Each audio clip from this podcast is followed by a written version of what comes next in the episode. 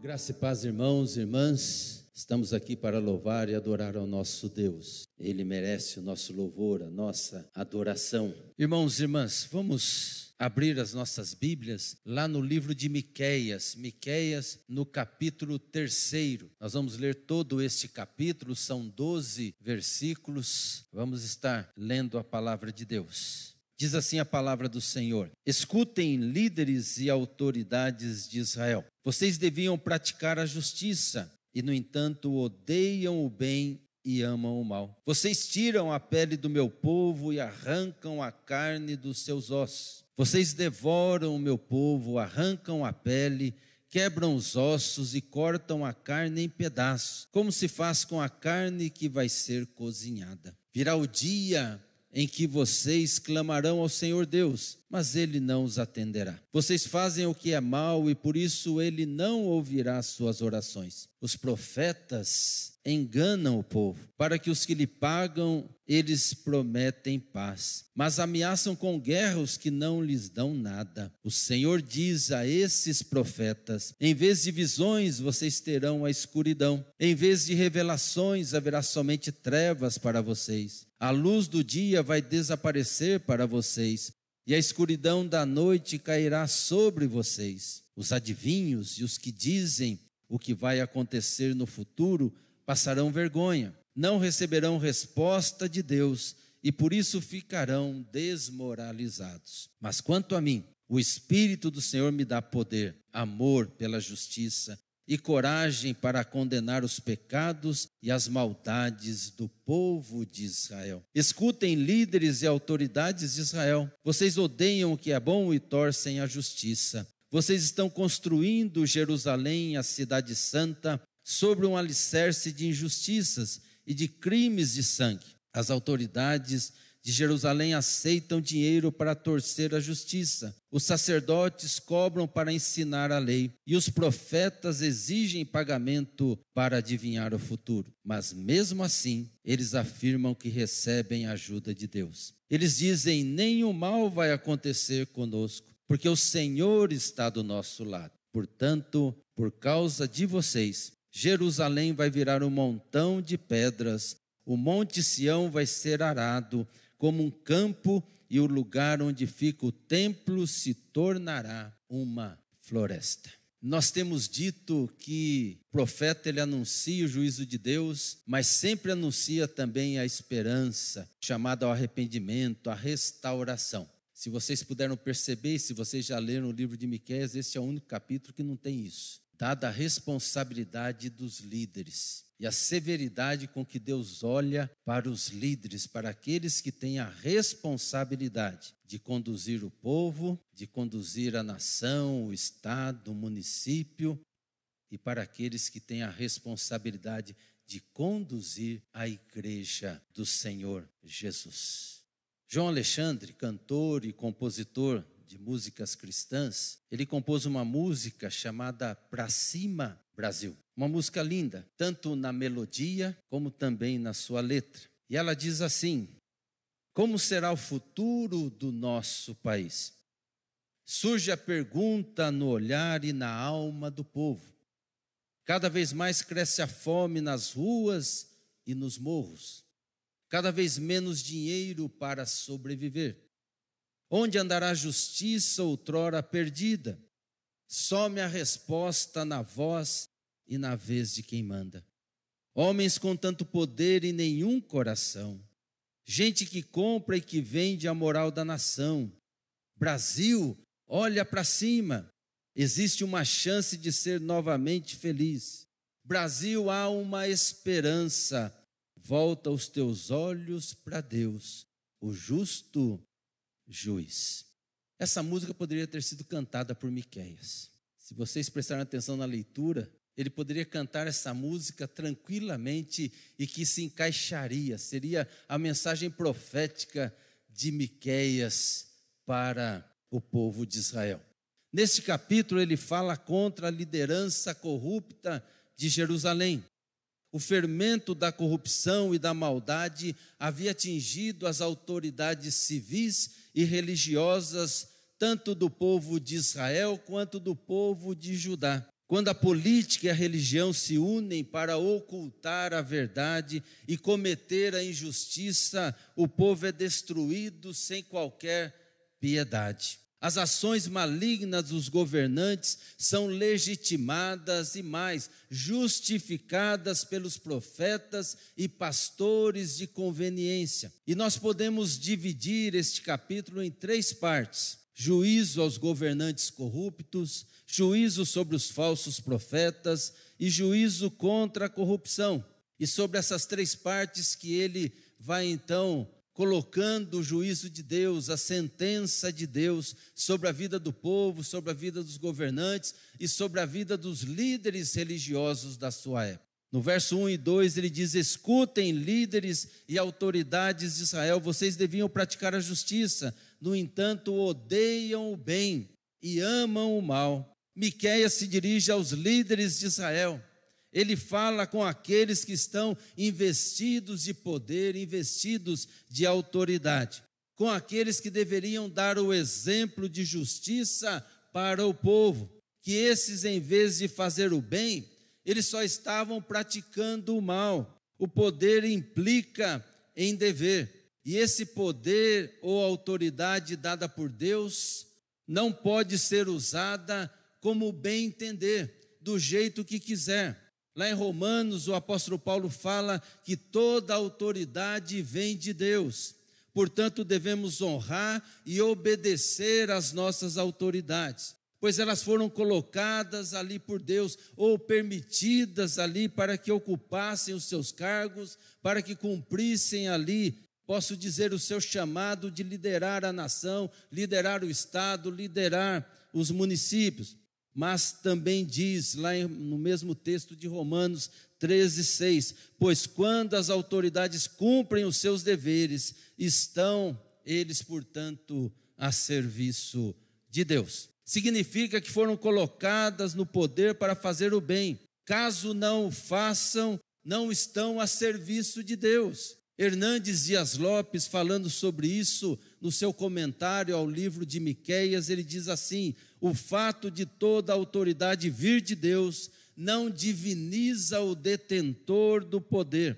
Ao contrário, precisamente porque ela vem de Deus, é que se pode censurar essa autoridade por suas injustiças, explorações e violências. E Miqueias vai além em sua denúncia, dizendo que não só fazem o mal, mas eles amam o mal, odeiam o bem. Não é somente algumas atitudes injustas que prejudicam o povo, mas ações intencionais, sórdidas, cruéis que jogam o povo na lama, que exploram deliberadamente o povo, e por isso diz que vocês tiraram a pele do meu povo, arrancam a carne dos seus ossos, vocês devoram o meu povo, arrancam a pele, quebram os ossos, cortam a carne em pedaços, como se faz com a carne para fazer ali um cozido. Na psicanálise, na psicologia, essas pessoas que amam o mal são chamadas de sociopatas. Pessoas que convivem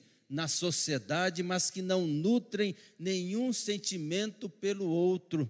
Por isso impingem o mal às pessoas sem dó, tomam atitudes que prejudicam as pessoas e não sentem nenhuma culpa por isso. Assim eram os governantes de Israel, descrito pelo profeta. Não existia a psicologia de hoje para analisá-los e dar o diagnóstico para eles de sociopatas, mas era assim que esses governantes de Israel agiam.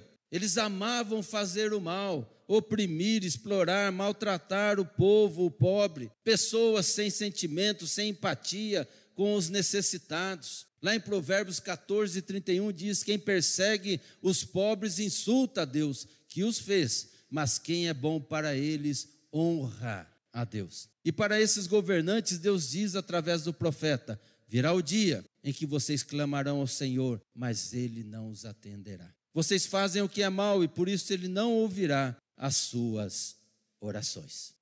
Governantes, agora o profeta Miqueias volta às suas baterias para os líderes religiosos, juízes sobre os falsos profetas, para aqueles que falavam em nome de Deus, mas proferiam mentiras. O verso 5 diz: Os profetas enganam o povo. Para aqueles que pagam para eles, eles então prometem a paz, profetizam a paz. Mas para aqueles que não dão nada para eles, o que, que ele faz? Ele promete guerra. Já não bastava a tragédia de estar debaixo de um governo injusto, o povo era guiado também por profetas de conveniência. Profetizavam coisas boas àqueles que lhes pagavam, e profetizavam coisas ruins àqueles que nada davam para eles. Profetizavam ensinos falsos, mentirosos, levando o povo à destruição. Júlio Zabatiero, comentando sobre esse texto, diz que esses profetas, eles faziam o papel de aparelhos ou de agentes ideológicos do Estado, ou seja, davam sustentação, legitimação a toda injustiça, a toda exploração e violência contra o povo. Eles não tinham a palavra de Deus, mas pregavam como se fossem representantes de Deus. Assim, em vez de conduzir o povo à verdade, eles induziam o povo ao erro, ao pecado. E Charles Spurgeon, ele disse assim certa vez: o ministro infiel é o maior instrumento de Satanás dentro da igreja. Esses profetas trabalhavam por dinheiro, não por vocação. O que saía da boca deles dependia daquilo que entrava no seu bolso. Esses profetas não amavam a Deus, mas amavam a si mesmos não serviam ao povo, mas aos seus próprios interesses. E para esses Deus sentencia: em vez de visões, vocês terão escuridão, em vez de revelações, vocês viverão nas trevas. A escuridão vai tomar conta. Deus diz através do profeta Miqueias que esses falsos profetas seriam desmascarados que em vez de receberem a palavra de Deus, receberiam a escuridão, as trevas, ou seja, perderiam seus postos, seus ganhos, pois cairiam em descrédito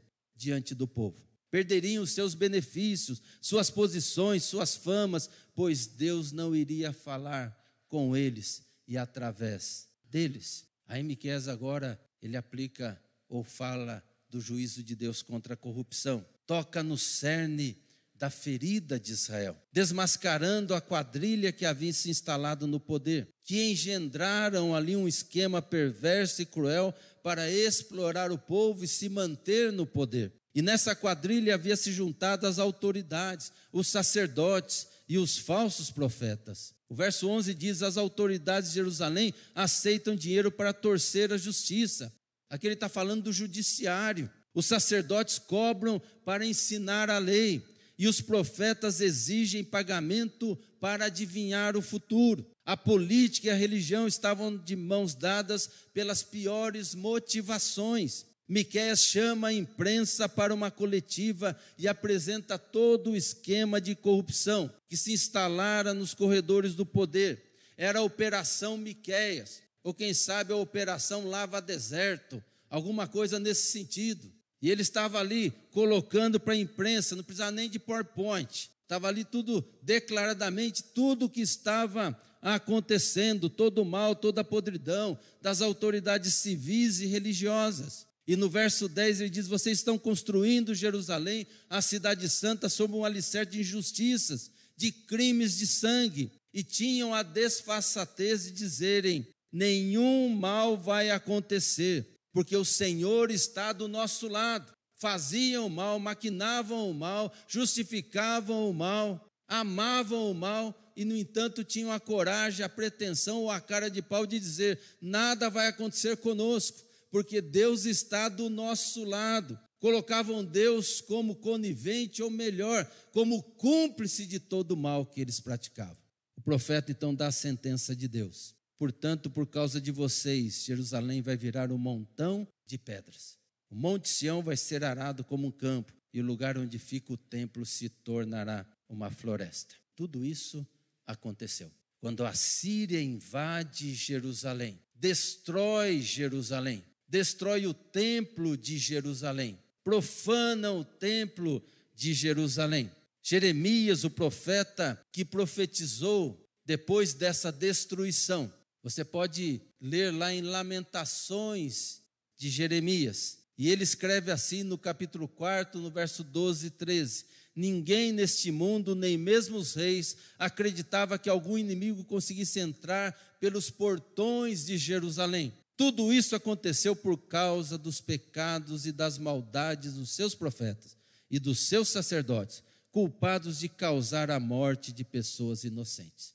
Veja aqui que Jeremias, ele nem fala das autoridades civis, ele fala das autoridades religiosas, daqueles que têm a palavra de Deus. Porque as autoridades civis, essas não conhecem a Deus, até falam de Deus, mas não conhecem a Deus, mas as autoridades religiosas conhecem. Essas conhecem a palavra, e essas falam em nome de Deus, mas proferem ou profetizam mentiras. São coniventes com tudo que acontece e legitimam toda a maldade. E para esses, a palavra de Deus é severa. As autoridades religiosas eram responsáveis, não somente as autoridades civis, mas as autoridades religiosas também são responsáveis. Se Miquel estivesse no Brasil nos dias de hoje, certamente ele visitaria os templos religiosos. Estarei aqui no nosso meio. Os escritórios das denominações, os congressos de pastores e pastoras, os seminários, as faculdades de teologia. E ele falaria aos líderes cristãos, advertindo sobre o privilégio de ser chamado, de ser vocacionado por Deus, mas que todo chamado traz consigo responsabilidades. E a responsabilidade implica em prestação de contas. Ninguém passa impune, nenhum líder passa impune.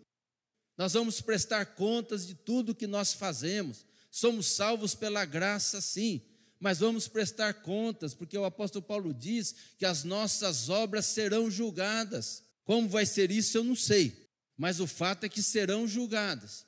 E Miqueias Portanto, ele profetizou para o seu tempo, mas Miqueias continua profetizando como palavra de Deus para o nosso tempo. Ele atesta sua autoridade para falar dessa forma, porque Deus o havia chamado para esse serviço. E ele diz assim no verso 8: Mas quanto a mim, o Espírito do Senhor me dá poder, amor pela justiça e coragem para condenar os pecados e as maldades do povo de Israel.